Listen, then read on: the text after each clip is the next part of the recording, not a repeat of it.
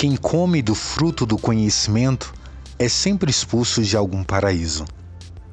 Olá, sejam bem-vindos ao Corre Aqui Freud, seu podcast de leituras interessantes da teoria psicanalítica. Meu nome é Lincoln de Almeida, sou discente em psicologia e tenho um convite para você. Vamos juntos psicanalizar?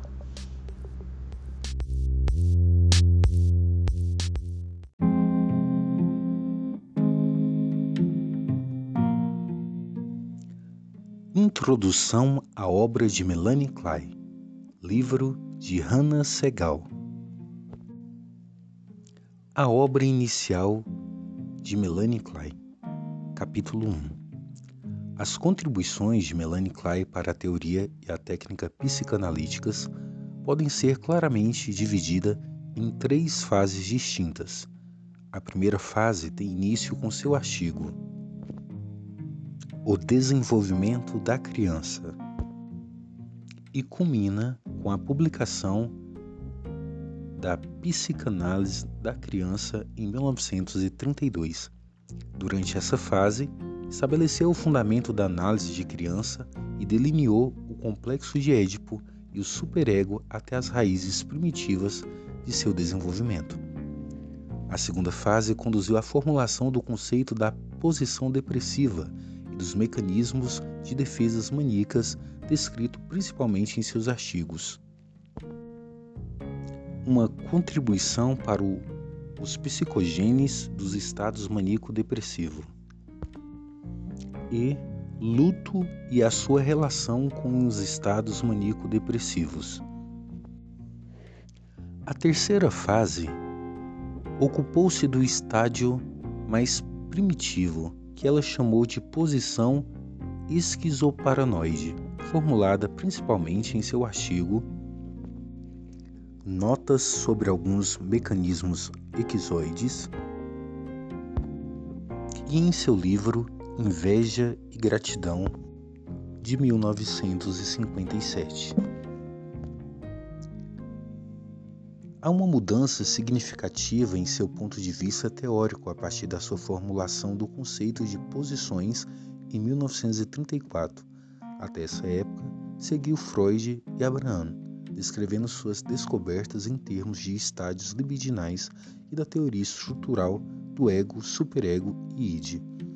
Contudo, de 1934 em diante, formulou suas descobertas principalmente em termos de seus próprios conceitos estrutural de posições.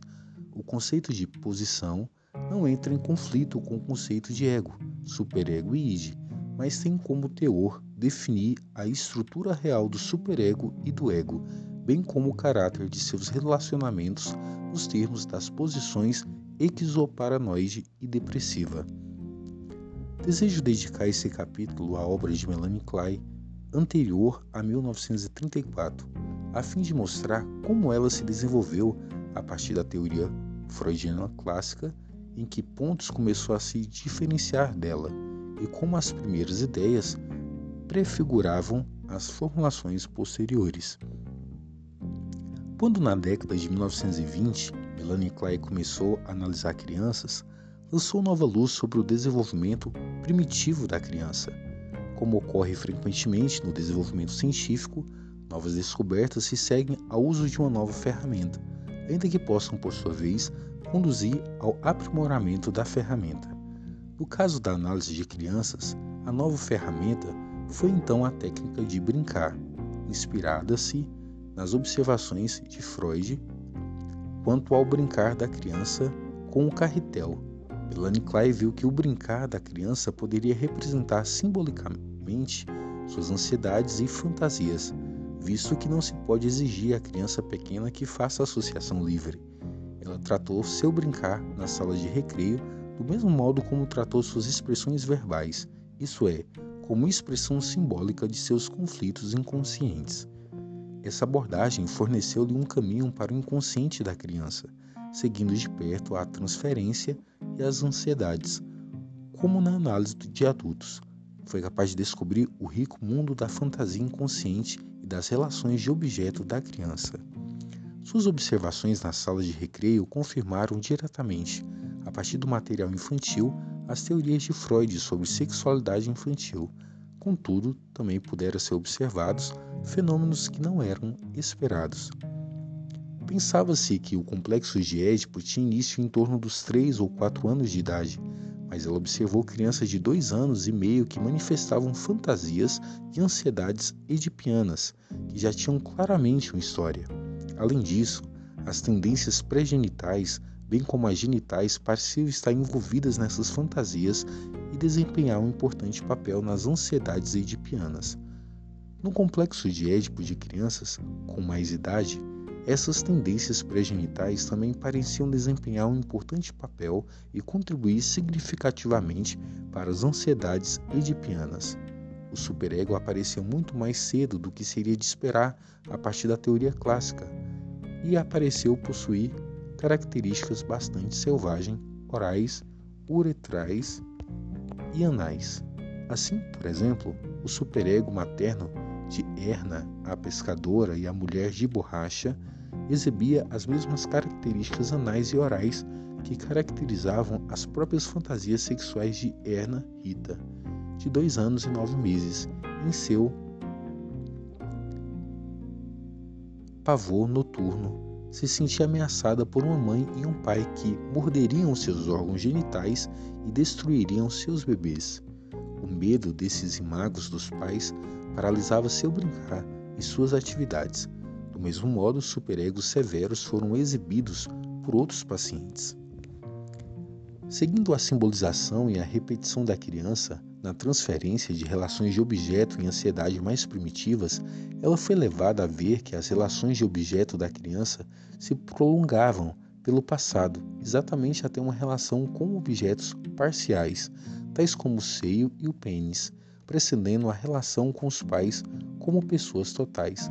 Melanie Klein também descobriu que a ansiedade suscitada por essas primitivas relações de objeto pode exercer uma constante influência nas posteriores e na forma do complexo de Édipo.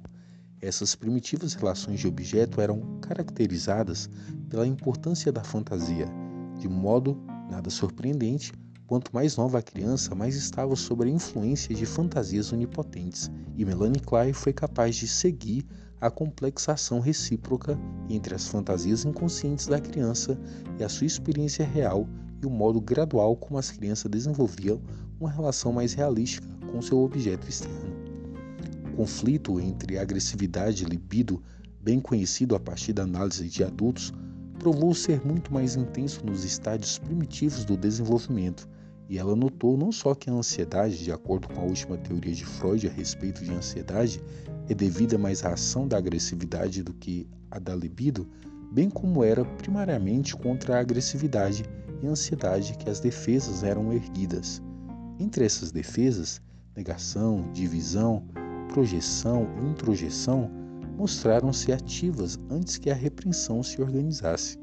Melanie Klein viu que as crianças pequenas, iniciadas pela ansiedade, incitadas pela ansiedade, estavam constantemente tentando dividir seus objetos e seus sentimentos e tentando reter sentimentos bons e introjetar objetos bons, ao passo que expeliam objetos maus e projetavam sentimentos maus. Seguindo o destino das relações de objeto da criança e as constantes ações recíprocas entre realidade e fantasia, divisão, projeção e introjeção, ela foi levada a ver como a criança constrói dentro de si mesma um complexo mundo interno. O superego, naturalmente, era conhecido como objeto de fantasia interno. Vendo, porém, como ele é gradualmente construído no mundo interno da criança, Melanie Klein viu que aquilo que era conhecido do superego nos estádios genitais era não tão somente um último estágio de um complexo desenvolvimento. Pode também ser visto que não apenas o ego mantém relações de diferentes espécies como seus objetos internos, mas que o próprio objeto interno são percebidos pela criança como tendo relações uns com os outros. Assim, por exemplo, as fantasias da criança sobre a sexualidade dos pais, quando o casal de pai é introjetado, tornam-se parte importante da estrutura do mundo interno. Seu trabalho com crianças e adultos, apresentado em vários artigos, bem como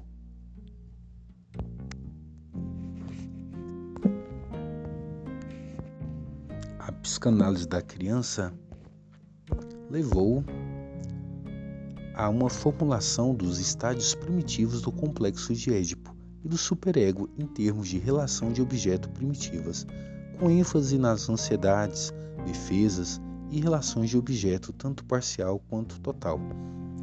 Na fase oral sádica, a criança ataca o seio de sua mãe e o incorpora, ao mesmo tempo como destruído e como destrutivo, um seio interno perseguidor e mau. Isso, segundo Melanie Klein, constitui a raiz primitiva do aspecto persecutório e sádico do superego.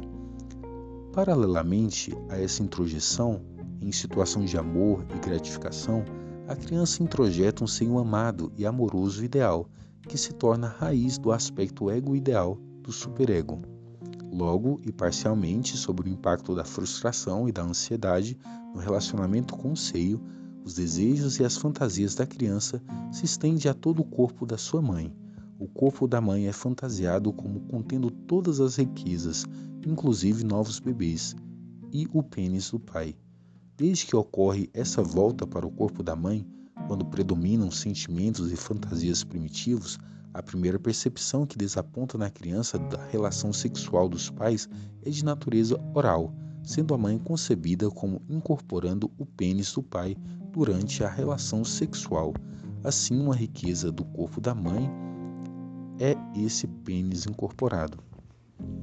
A criança volta para o corpo da sua mãe todos os seus desejos libidinais, mas, por causa da frustração, inveja e ódio, também toda a sua destrutividade. Esses desejos também envolvem objetos fantasiados dentro do corpo da mãe, e em relação a eles, a criança também tem desejos libidinais vorazes e fantasias de escavá-los e devorá-los, ou, por causa do seu ódio e inveja, fantasias agressivas de morder, arrancar e destruir, como na fantasia de Erna de fazer salada de olho dos conteúdos do corpo da sua mãe.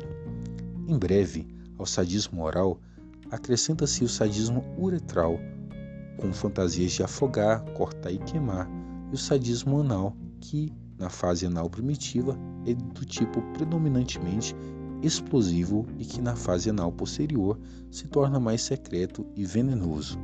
Esses ataques ao corpo da mãe conduzem à fantasia de se tratar de um lugar aterrador, cheio de objetos destruídos e vingativos, entre os quais o pênis do pai adquire particular importância. Foi em conexão com a sua compreensão de relação da criança com o corpo da mãe que Melanie Klein elucidou a importância da fantasia e da ansiedade inconsciente na relação da criança com o mundo externo, bem como o papel da formação simbólica no desenvolvimento da criança. Quando no auge da ambivalência oral, a criança penetra em suas fantasias e ataca o corpo da mãe e seus conteúdos, esse se torna um objeto de ansiedade, que força a criança a deslocar seu interesse do corpo da mãe para o mundo à volta de si. Uma certa quantidade de ansiedade constitui instigação necessária para esse desenvolvimento. Contudo, se a ansiedade é excessiva, todo o progresso de formação simbólica vem a se interromper. Em seu artigo, A importância do desenvolvimento de símbolos na formação do ego.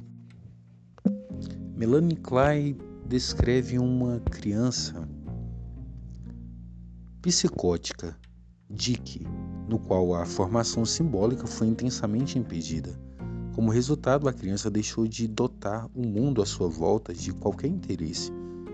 Em seu caso, a análise revelou que o ataque ao corpo da sua mãe levou a uma ansiedade tão intensa que Dick negava todo interesse por ela e não podia, portanto, simbolizar esse interesse em outros objetos ou relações.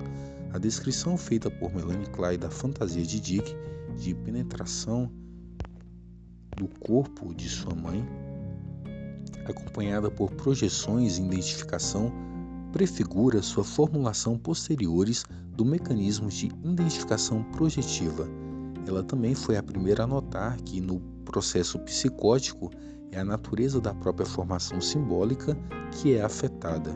Esse aspecto da sua obra exerceu fundamental influência na pesquisa posterior sobre a natureza dos estados psicóticos. À medida que a criança se dá conta das identidades separadas de seus pais e os vê cada vez mais como um casal empenhado numa relação sexual e não como a mãe incorporando o pai, os desejos da criança e seus ataques, quando com raiva ou com ciúme, se estendem ao casal de pais. Esses ataques são de dois tipos. A criança pode fantasiar a si mesma atacando os pais diretamente ou projetar sua agressividade e, em sua fantasia, fazer os pais atacarem um ao outro, dando origem à experiência de cena primária como um acontecimento sádico e terrificante. Assim, tal como o corpo da mãe, o casal de pais se torna objeto de medo. O medo da criança no auge dessas fantasias pode ser duas vezes maior. Trata-se tanto do medo de seus pais externos quanto do medo de seus pais internos, desde que primeiro a mãe e depois ambos os pais são introjetados, dando origem às imagos internos punitivos e terrificantes. Foi em conexão com essas fantasias que Melanie Klein primeiramente chamou a atenção para a importância tanto da divisão quanto da ação recíproca, da introjeção e da projeção que ela observou como sendo mecanismos mentais muito ativos em crianças pequenas. Confrontada com a ansiedade suscitada pelas figuras internas terrificantes, a criança tenta dividir sua imagem dos pais bons, bem como seus próprios sentimentos bons e amorosos, a partir da imagem dos pais maus e da sua própria destrutividade. Quanto mais sádicas são suas fantasias referentes aos pais, e quanto mais terrificantes, portanto, as imagos deles, mais a criança se sente compelida a manter esses sentimentos distantes de seus pais bons, e mais ela tenta introjetar novamente esses pais externos bons. Contudo, a introjeção de figuras más não pode ser evitada. Assim, nos estádios primitivos de desenvolvimento, a criança introjetaria tanto o bom seio pênis, corpo da mãe e casal de pais, quanto os maus. Ela procura lidar com a introjeção más que se igualam às fezes pelo mecanismo anais de controle e ejeção. Segundo Melanie Klein, o superego não apenas precede o complexo de Édipo, mas também promove seu desenvolvimento. A ansiedade produzida pelas figuras más internalizada faz a criança procurar desesperadamente contato libidinal com seus pais enquanto objetos externos. Há um desejo de possuir o corpo da mãe, não apenas como propósitos libidinais e agressivos, mas também livre de ansiedades para procurar nova segurança em sua pessoa real contra a figura interna terrificante. Há também o desejo de restituir e reparar a mãe real na relação sexual real pelo dano feito em fantasia.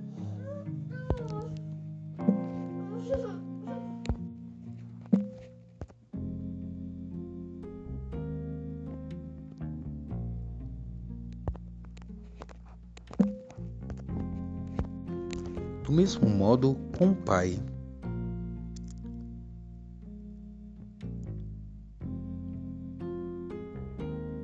O pai real e seu pênis são uma segurança contra o pênis e o pai introjetado internos e terrificantes. Enquanto objeto libidinal, seu pênis bom é procurado como uma segurança contra o pênis interno mal, e enquanto rival, o pai real é muito menos terrificante do que a representação interna deformada Assim, a pressão das ansiedades produzida por objetos internos conduz a criança a uma relação edipiana com os pais reais. Ao mesmo tempo, as ansiedades do estágio oral e anal sádico primitivo incitam a criança a abandonar essa posição pela genital, que é menos sádica. As investigações de Melanie Klein dos estádios primitivos do complexo de Édipo levaram a discordar em alguns importantes aspectos das formulações de Freud sobre a sexualidade feminina, e em particular sobre a importância do estádio fálico. Segundo seu ponto de vista, a menina, afastando-se do seio para o corpo da mãe, exatamente como o menino, tem fantasias de escavar e de ela própria possuir todos os conteúdos desse corpo, em especial o pênis do pai dentro da mãe e seus bebês.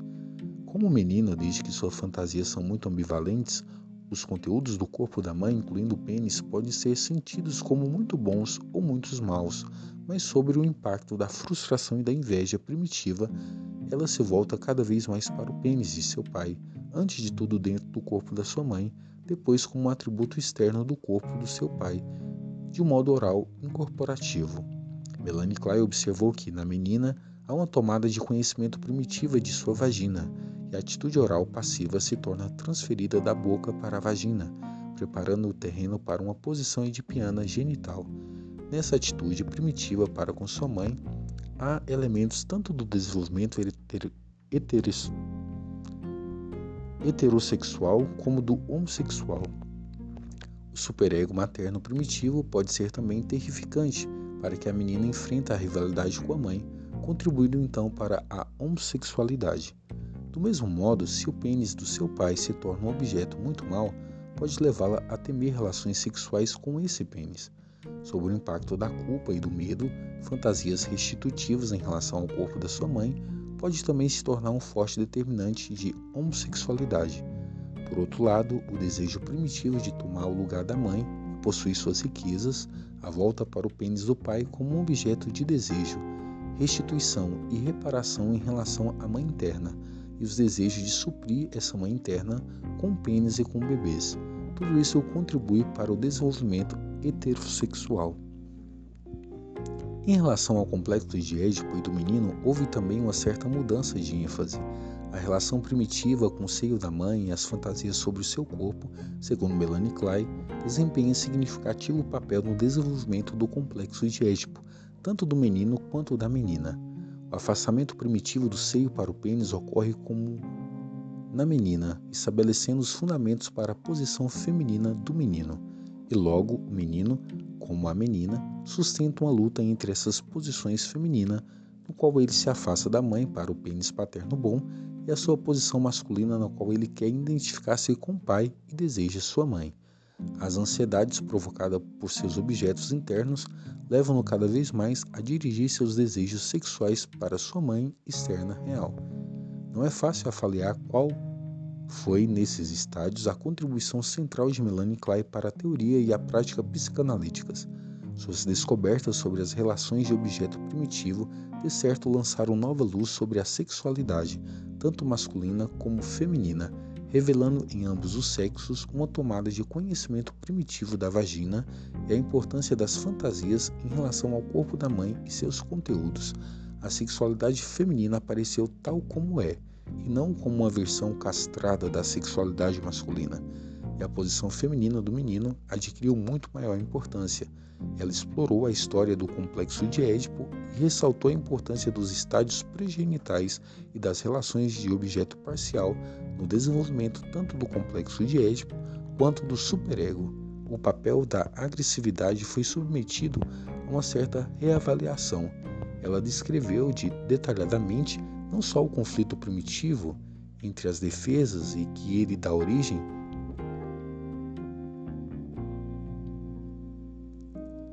não só os conflitos primitivos entre os instintos de vida e de morte, bem como as ansiedades e defesas que ele dá origem. O estudo dos objetos introjetados esclareceu muito mais detalhadamente do que teria sido possível antes a estrutura interna do superego e do ego. Em sua obra inicial, ela não distingue conceitualmente entre ansiedade e culpa, mas vê ambas como sendo elementos que promovem tanto o crescimento do ego quanto, em casos patológicos, sua inibição. O estudo da ação recíproca entre agressividade e libido leva à observação do papel da reparação na vida psíquica.